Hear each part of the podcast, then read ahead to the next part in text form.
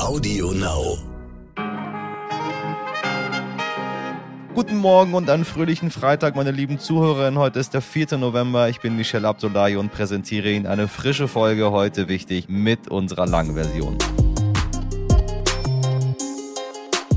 Waren Sie schon mal bei uns im schönen Hamburg, meine lieben Leute? Ähm, selbst wenn Sie es nicht waren, werden Sie sicherlich wissen, dass unsere freie und Hansestadt einen großen Hafen besitzt und dementsprechend direkt am Wasser liegt. Die Gefahr des Wassermangels scheint also erstmal nicht so präsent, denkt man sich. Ja, weit gefehlt, denn Prognosen von UNICEF und der WHO zeigen, dass das 21. Jahrhundert zum Zeitalter einer globalen Wasserkrise werden könnte. Und ja, selbst äh, Hamburg könnte davon betroffen sein.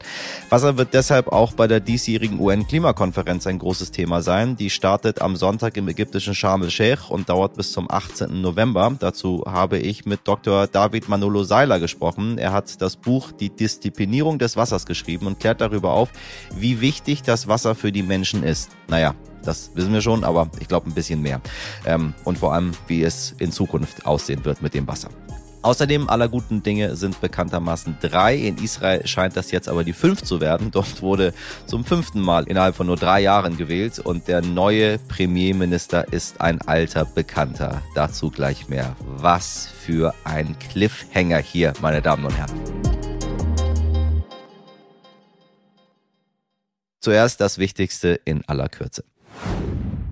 Bundeskanzler Scholz trifft nach seinem Nachtflug heute den chinesischen Präsidenten Xi Jinping und die G7-Außenminister tagen seit gestern in Münster. Von den Ergebnissen kann ich Ihnen hoffentlich am Montag mehr berichten. Bei aller Kritik ist es doch auch erstmal gut, dass die alle überhaupt miteinander sprechen. Wenn Sie Hintergründe zu Scholz Trip nach China möchten, folgen Nummer 396 dass das Regime der Islamischen Republik Iran willkürlich Menschen verhaftet, ist ihnen sicher überhaupt nichts Neues. Zehntausende IranerInnen, die seit Wochen demonstrieren, wissen das zu Genüge. Nun forderte die Bundesregierung auch deutsche Staatsangehörige auf, den Iran zu verlassen, insbesondere Personen, die die doppelte Staatsangehörigkeit besitzen. Bisher wurden im Iran mehr als 14.000 Menschen verhaftet und MenschenrechtlerInnen zufolge mehr als 280 Menschen getötet. 280 zu viel und die Hinrichtungswellen der Islamischen Republik laufen gerade erst voll an. Meine Damen und Herren, ich bitte Sie wirklich aus tiefem Herzen nicht wegzuschauen. Wir haben gerade aus dem Iran berichtet bekommen, dass selbst innerhalb des Systems gesagt wird, die einzige Möglichkeit, diese Hinrichtungen aufzuhalten, ist der Druck von westlichen Regierungen. Ich bitte Sie deswegen darum, schreiben Sie Ihrem Bundestagsabgeordneten, schreiben Sie dem Bundespräsidenten, schreiben Sie der Bundesregierung, schreiben Sie der Bundesaußenministerin, schreiben Sie dem Bundeskanzler. Das dauert zwei Minuten auf Social Media um zu sagen, dass wir das nicht möchten, was dort passiert und unsere Regierung bitte interveniert. Ansonsten, wenn die Menschen wegschauen, dann wird dieses Regime die Menschen dort in Massen hinrichten. Wir haben das schon in den vergangenen Jahren und Jahrzehnten immer wieder beobachtet. Ich hoffe, dass es diesmal einen anderen Weg gehen wird. Und nochmal der Aufruf, wenn Sie mehr Informationen dazu haben möchten, folgen Sie uns, mir, ganz vielen anderen Leuten, die wir permanent verlinken auf Social Media für die ganz aktuellen Nachrichten aus dem Iran. Ich danke Ihnen dafür, dass Sie uns unterstützen. Immer mehr Kinder sind krankhaft übergewichtig. Eine Studie der kaufmännischen Krankenkasse in Hannover hat ergeben, dass der Anteil der von Adipositas betroffenen Kinder und Jugendlichen von 2011 bis 2021 um 33,5 Prozent gestiegen ist. Am deutlichsten war der Anstieg bei Jungen zwischen 15 und 18 Jahren. Verschärft wurde das Übergewicht besonders in Lockdown-Zeiten während der Corona-Pandemie. Außerdem, so die Krankenkasse, wären insbesondere Kinder aus sozialen Brennpunkten betroffen. Zur Vorbeugung ist das Verhalten der Eltern besonders besonders wichtig. Und am nächsten Dienstag, am 8. November, sind in den USA Zwischenwahlen, die Midterms. Präsident Joe Biden muss sich nach aktuellen Umfragen wohl darauf einstellen, dass er seine sehr knappe Mehrheit im Senat verlieren könnte. Heißt auf Deutsch, neue Gesetze durchzubringen wird richtig, richtig schwer für ihn. Deshalb warnt er bei einem Wahlkampfauftritt vor nichts Geringerem als dem Ende der Demokratie. Oha, lieber Joe. Achtung, er sagte, die Demokratie in Amerika ist in Gefahr, weil ein früherer Präsident der Vereinigten Staaten sich weigert, das Ergebnis der Wahl von 2020 anzuerkennen. Sie erinnern sich, er meint die große Wahllüge von Ex-Präsident Donald Trump, wie das alles zusammenhängt und warum Trump noch immer Einfluss auf eine Wahl hat, in der gar nicht der Präsident gewählt wird, das hören Sie natürlich nächste Woche in Ihrem Lieblingspodcast. Und das sind wir, hoffe ich zumindest. Heute ist es mal wieder an der Zeit, genauer auf den Krieg in der Ukraine zu schauen. Da gibt es mehrere Nachrichten, mit denen wir uns beschäftigen sollten. Wir haben schon länger nichts mehr von AKW in Saporischia gehört. Gestern hat der Betreiber dann aber mitgeteilt, dass die zwei letzten verbleibenden Hochspannungsleitungen ausgefallen sind, wohl durch russischen Beschuss. Das Kernkraftwerk ist also wieder einmal völlig ohne Stromversorgung. Brandgefährlich.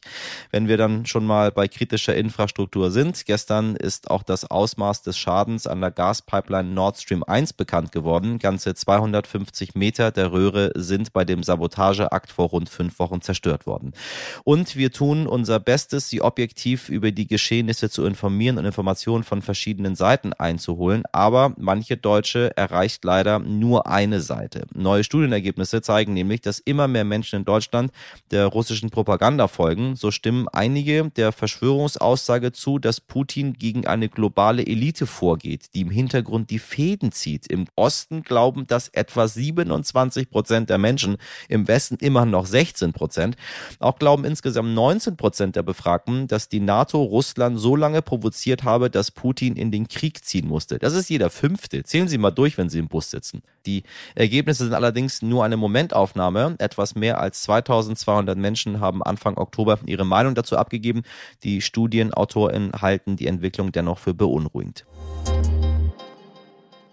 Wenn jemand schon das zweite Mal zurückkommt, heißt es dann Come Comeback oder Doppel Comeback oder eingedeutschte Wiederrückkehr. Ja, Spaß beiseite, liebe Leute, es geht um die Wahl in Israel und das, naja, zweite Comeback des ehemaligen Premierministers Benjamin Netanyahu. Der war in den 90ern schon mal Ministerpräsident, dann wieder von 2009 bis 2021 und jetzt wird er es wohl wieder werden, israelischer Premier. Das ist historisch, denn zum einen war in Israel niemand länger an der Spitze als er, zum anderen wird er mit seiner national-konservativen Likud-Partei voraussichtlich das rechteste Parlament aller Zeiten anführen. Und zum Dritten war diese Wahl schon die fünfte Wahl in drei Jahren. Da beklagen wir uns hier über Politikverdrossenheit und die Israeli dürfen, sollen, müssen alle paar Monate fleißig an die Wahlurne.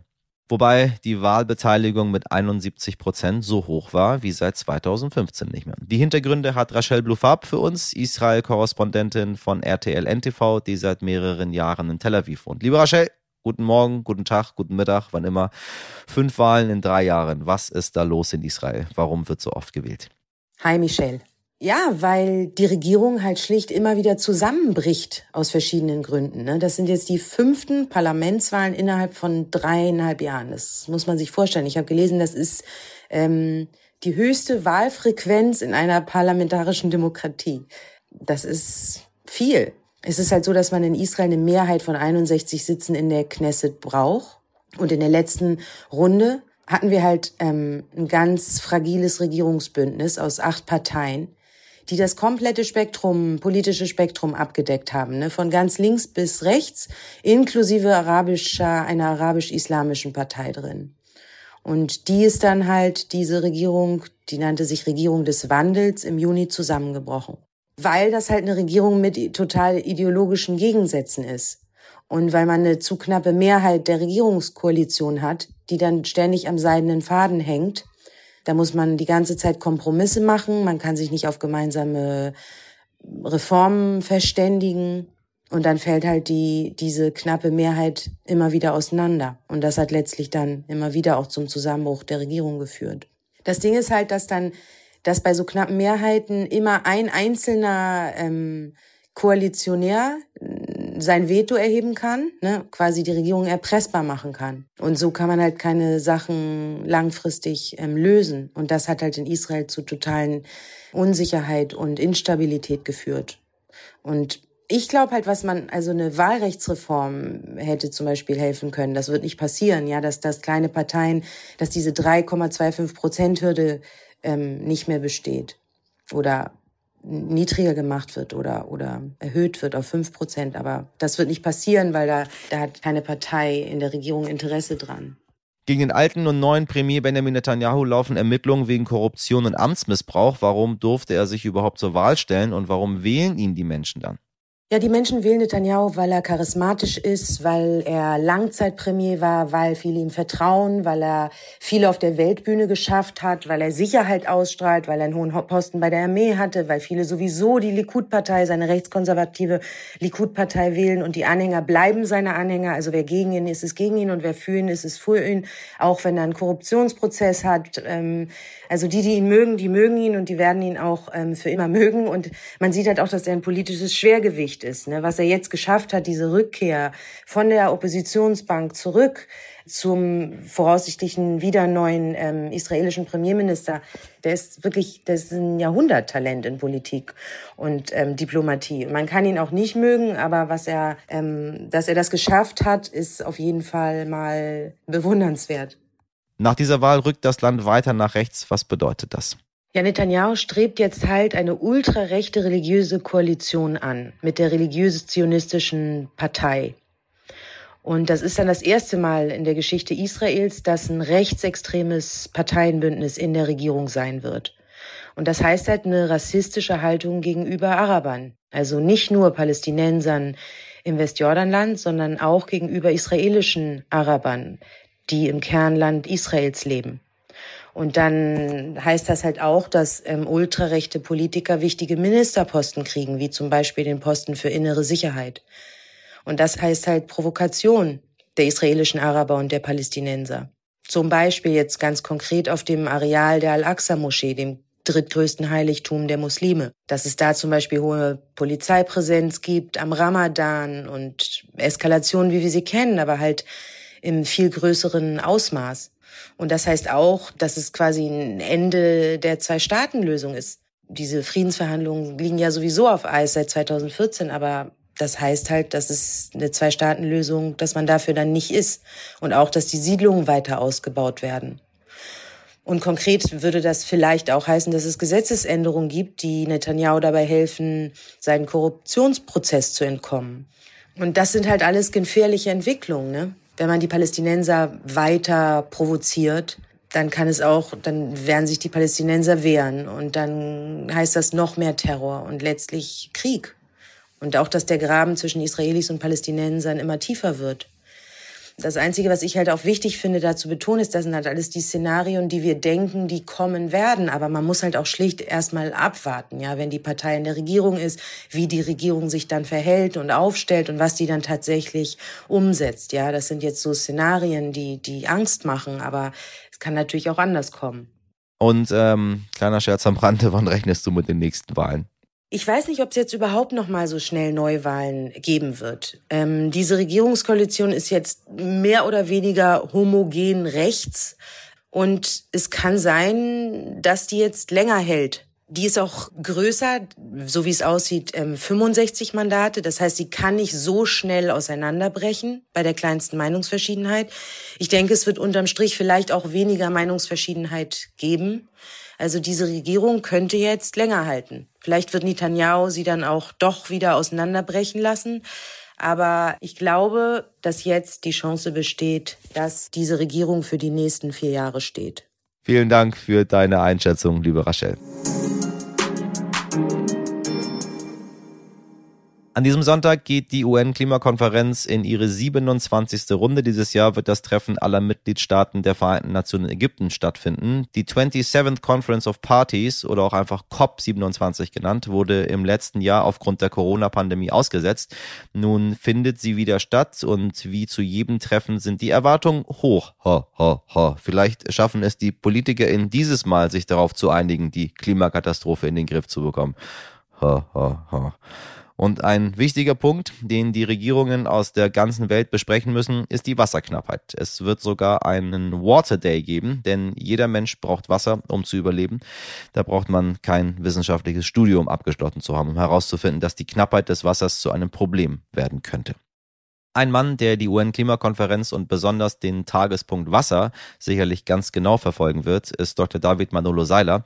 Er hat nämlich das Buch Die Disziplinierung des Wassers geschrieben und mir sehr genau erklärt, warum diese Gefahr der Wasserknappheit inzwischen auch in Deutschland allgegenwärtig ist. Herr Dr. Seiler, ich grüße Sie ganz herzlich. Guten Tag, hallo. Danke für die Einladung. Sehr gerne. Äh, ein, ein Thema, wo ich glaube, mittlerweile ein bisschen ähm, falsches Wissen zu haben. Deswegen hoffe ich jetzt auf Sie. Mhm. Mir hat man gesagt, in Hamburg kann das Wasser nie alle gehen. So, das endet einfach hier nicht. Wir sind hier nicht im Mittleren Osten. So, nun hat Elon Musk in Brandenburg gesagt, hier ist überall Wasser. Dann hatten Journalisten ihn nach der Wasserknappheit gefragt. Und dann habe ich dachte mir so, warte mal, jetzt fragen die in Brandenburg auch noch. Ich dachte, da geht's auch nie alle. Ist das Problem Wasserknappheit bisher in Deutschland einfach nicht so extrem zu spüren? Oder sind wir da auf dem, auf dem, auf dem Irrweg und es wird bald kommen, das Wasser ist doch irgendwann alle? Naja, es ist, es ist natürlich ähm, eine, eine grundsätzliche Frage, die jetzt natürlich nach diesem Hitzesommer und diesem Trockenheitssommer gerade im, im medialen Diskurs auch nochmal extrem stark äh, gespielt worden ist.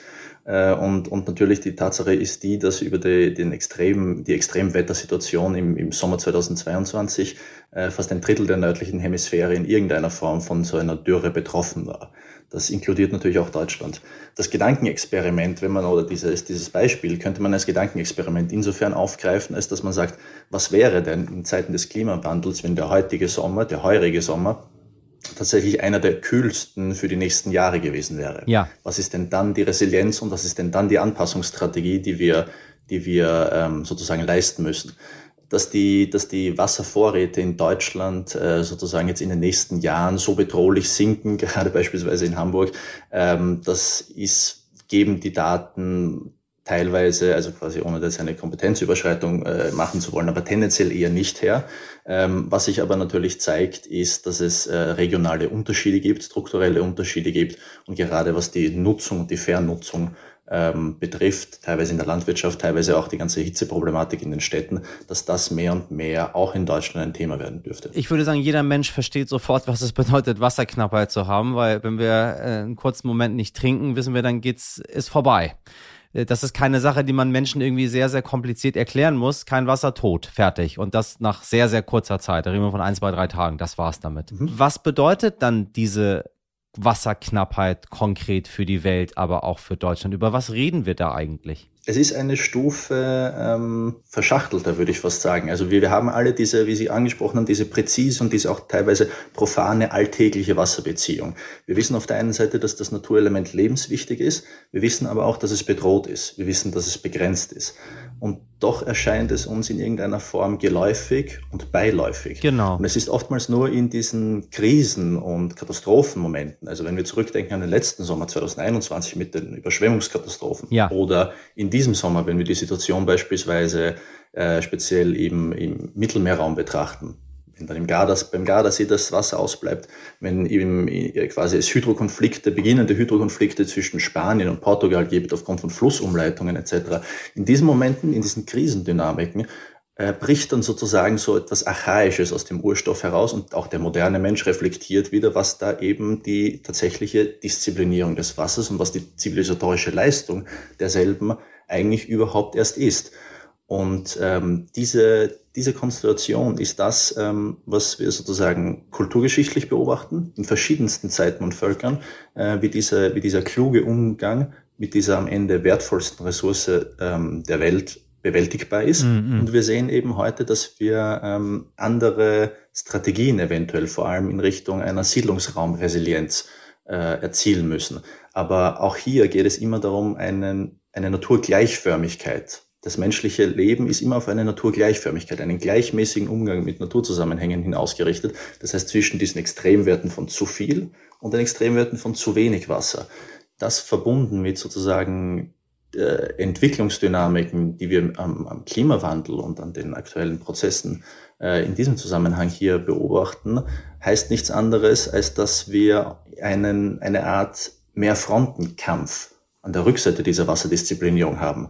Und da haben wir eben konkrete Problemstellungen von Trinkwassermangel, von Dürreverlusten in der Landwirtschaft, die zusammenhängen dann in weiterer Folge mit äh, Nahrungsmittelproduktion natürlich. Ja. Das haben wir stark gesehen in weiten Teilen der, der, der Welt. Mhm. Und wir haben eben auf der anderen Seite mit Energiefragen klarerweise, wenn das, wenn das Wasser fehlt. Und wir haben auf der anderen Seite eben die Fragestellungen, was passiert, wenn zu viel Wasser plötzlich auftritt, wie es beispielsweise in Pakistan jetzt kurzfristig ähm, oder kürzlich erst der Fall war.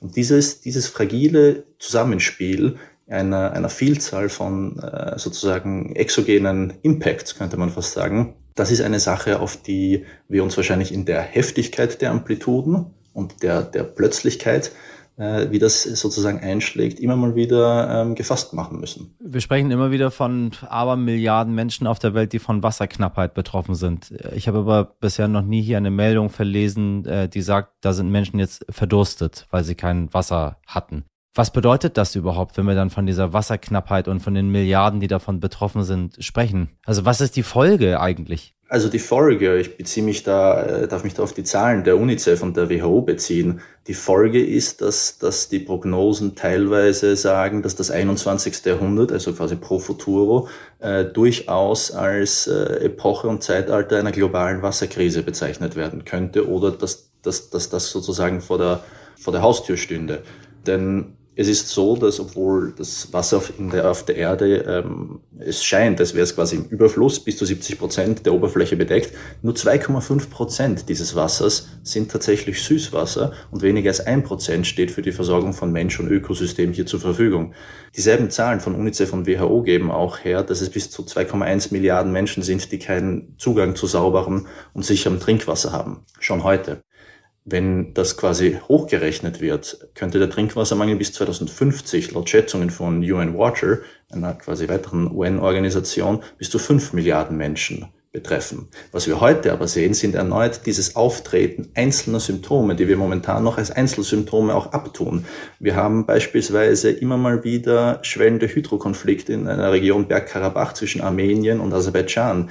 Wir kennen äh, Wasserstresssituationen aus dem Iran. Wir kennen historische Dürren. Vor einigen Jahren war das beispielsweise in Australien zu beobachten. Und ein teilweise versagendes Trinkwassermanagement im indischen Chennai. Und ganz äh, stark und ganz deutlich wurde das vor ähm, vier Jahren, müsste das gewesen sein, 2018, in Kapstadt. Also in Kapstadt sozusagen dieser, dieser Plan in Kraft tritt, oder trat, dass man ab 2015 prognostizierte, dass mit 2018 eventuell die Trinkwasserversorgung knapp werden könnte und dass dann tatsächlich dieser Day Zero, diese Stunde Null eintreten würde. Und damit wäre Kapstadt die erste Großstadt der Welt gewesen, die ihren Wasserbedarf nicht mehr decken kann.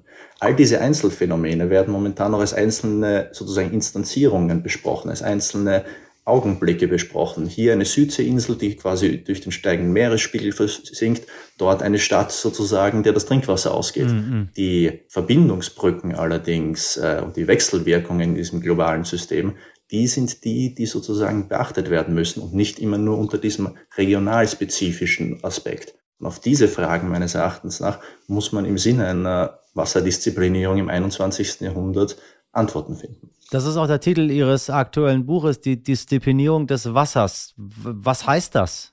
Im einfachsten äh, sozusagen zusammengefasst ist es, geht es darum, dass es ein, ähm, ein umfassender Blick sozusagen auf die Bewältigungsleistungen und das menschliche Naturverhältnis exemplifiziert am Wasser ist. Das geschieht auf zwei sozusagen Ebenen, einer realpraktischen, also die tatsächlichen Bewältigungsstrategien, die verschiedenste Völker und Zeiten hier ersonnen haben, und auf der anderen Seite sozusagen eine geistesgeschichtliche, eine kulturelle, eine Reflexionsebene des, des nassen Elementes, des Naturelementes. Zentraler Punkt an der ganzen äh, Betrachtungsweise ist, dass das, was am Wasser technisiert wurde, also die Bewältigungsstrategien, tatsächlich auch sinnhaft verarbeitet werden musste -hmm. in verschiedensten Formen der Mentalitäts- und ideengeschichtlichen Reflexionen. Auf der anderen Seite musste eine technisch wasserdisziplinierende Bewältigung im Realen auch äh, sozusagen diese geisteskulturelle, diese Pendance finden. Und was zu beobachten ist, dass eben die, speziell die alten Wasserkulturen noch ein sehr lebendiges Verhältnis zu diesem Naturelement hatten. Erneut am Wasser kann sich der menschliche Naturumgang Regulierungen, Nutzbarmachungen, Industrialisierung von verschiedenen Ressourcen, der Umgang des Menschen mit Ressourcen sehr exemplarisch darlegen lassen, weil es so zentral für den Aufbau von Gesellschaft ist. Und das ist dann auch ein Grund deswegen, warum die äh, sozusagen antiken Hochkulturen in ihren Mythen, in ihrer Mythologie, in ihren frühesten Eben das Wasser ganz zentral drinnen hatten. Selbst quasi Flut und Dürre sind die zentralen Erinnerungsszenen, etwa in Bibel und Torah, Sintfluterzählungen, Trockenheiten sozusagen. All diese Aspekte äh, bis hin zur griechischen Wasserphilosophie reflektieren sich da. Irgendwann ist der Naturstoff dann allerdings etwas profanisiert worden im Zuge der Neuzeit. Und da, an diesem Punkt dieser Profanisierung, sehen wir wieder verschiedene Floskeln und Methoden des Naturumgangs, wo wir sagen, okay, das ist ein wenig profan geworden. Das ist, das hat etwas von seiner symbolischen Bedeutung verloren und wird einfach nur zum Betriebsstoff, zum Hilfsstoff, den wir einfach in einem Produktionsprozess teilweise vernutzen, ohne aber wirklich uns ähm, ja, Gedanken darüber zu machen, was das mit uns selbst macht. Was wird passieren, wenn wir auf dieses Jahrhundert erstmal schauen? Ich will gar nicht jetzt so weit wegschauen, äh, sondern das, was wir jetzt vielleicht noch der ein oder andere miterleben wird. Müssen wir uns umstellen? Müssen wir unsere Gewohnheiten verändern? Geisterte ja schon in sozialen Netzwerken, dass der ein oder andere Minister jetzt schon kürzer duscht. Mhm. Bringt das überhaupt irgendwas oder ist das alles völliger Quatsch? Im, Im, Grunde geht es darum, äh, kluge Lösungen zu finden und diese klugen Lösungen auch als äh, nachhaltige Strategien auch auf einer individuellen Ebene sozusagen nicht zu dispensieren und hier zu sagen, was sind die erforder äh, erforderlichen Anpassungsmaßnahmen und in welcher Art und Weise können wir diese, diese managen. Das ist aber ein gesamtheitlicher Ansatz. Und der gesamtheitliche Ansatz besteht aus teilweise naturräumlichen Eingriffen, wo wir sagen, Flussmanagement, äh, Flussgebietsmanagement, äh, einige Knackpunkte in der, in der Landwirtschaft, hier eine Effizienzsteuerung zu erzeugen und auf der anderen Seite aber auch kluge äh, Net Zero, also Netto Null Strategien zu verfolgen, wofür es technologische und technologieoffene Ansätze bereits gibt und hier quasi verschiedene Smart City Konzepte zu verfolgen, die, die hier diese, diese Konstellationen äh, durchaus hervorrufen. Also da rede ich von einer Aufbereitung von Meerwasser und Entsalzungen, Smart Meters, die hier eingebaut werden können und das auch im Sinne einer so einer Disziplinartechnik in allen kleinen Details und Detailabläufen äh, klug steuern zu können ganz zentral und auch äh, in europäischen und westeuropäischen und deutschen Städten machbar, äh, kluge Wasseraufbereitung, äh, Wiederverwertungssysteme, ähm, wo die Wasser, äh, Abwässer klug behandelt werden, ohne dass die Schadstoffe in die Umwelt zurückfließen. Ähm, die Trennung beispielsweise auch von äh, Regenwasser und Abwasser, ja. dass diese beiden Sachen sozusagen getrennt äh, gemanagt werden können. All diese Aspekte äh, fallen hier hinein. Mhm. Äh, sozusagen Verzichts- und Verbrauchsreduktion. Ich vergleiche das immer ganz gerne mit den Aquäduktbauten bei den Römern. Die Aquädukte arbeiteten wie künstliche Flüsse, konnten also nicht abgedreht werden, wodurch in Rom beispielsweise bis zu 600 Liter pro Person und Tag durchflossen. Ja. Davon floss viel in die Kanalisation. Heutzutage haben wir einen Verbrauch in Deutschland von etwa 120 Litern pro Person. Ja. Dennoch ist die Lebensqualität äh, gehoben worden, kann man ja kann man ja durchaus sagen. Das bedeutet, eine Verbrauchsreduktion ist nicht notwendigerweise auch mit einer Einbuße von Lebensqualität verbunden. Das heißt, eine kluge Renaturierung, eine umweltbewusste Renaturierung und ein kluger Verbrauch, aber auch unter Anwendung technologieoffener Innovation. Meine Damen und Herren, ich fasse zusammen, duschen Sie in Zukunft ein wenig klüger.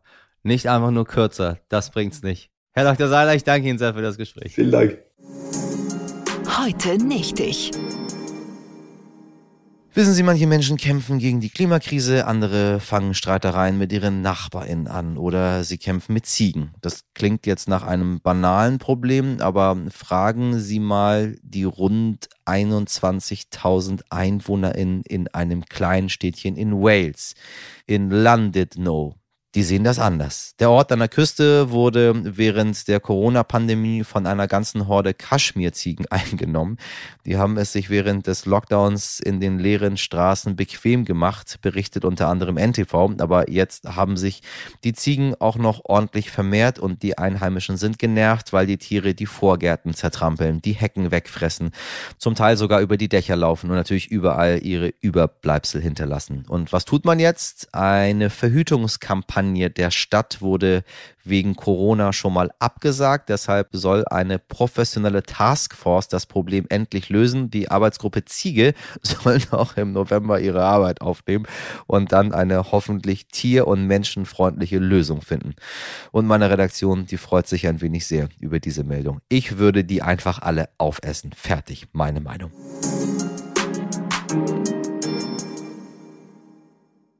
So, genug gemeckert. Was war? Hm, war, hm, war klar, sorry. Jetzt habe ich gemeckert und gemäht und habe vergessen, was ich sagen wollte. So, vergessen Sie. Ich hoffe, Ihnen hat unsere heutige Folge gefallen. Wenn Sie noch Fragen oder Anmerkungen haben, schreiben Sie uns wie immer an heute wichtig stern.de. Wir freuen uns drauf. Und beantworten Sie, falls Sie am Wochenende Zeit haben, doch gerne unsere Umfrage podcast-umfrage.de slash news. Es dauert nur zehn Minuten und Sie können etwas gewinnen. Vielleicht sogar eine Ziege aus Wales.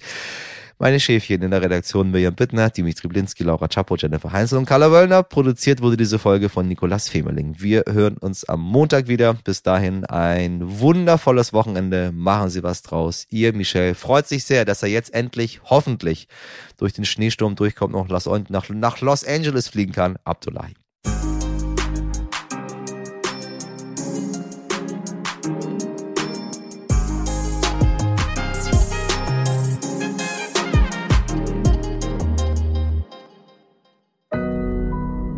Audio Now.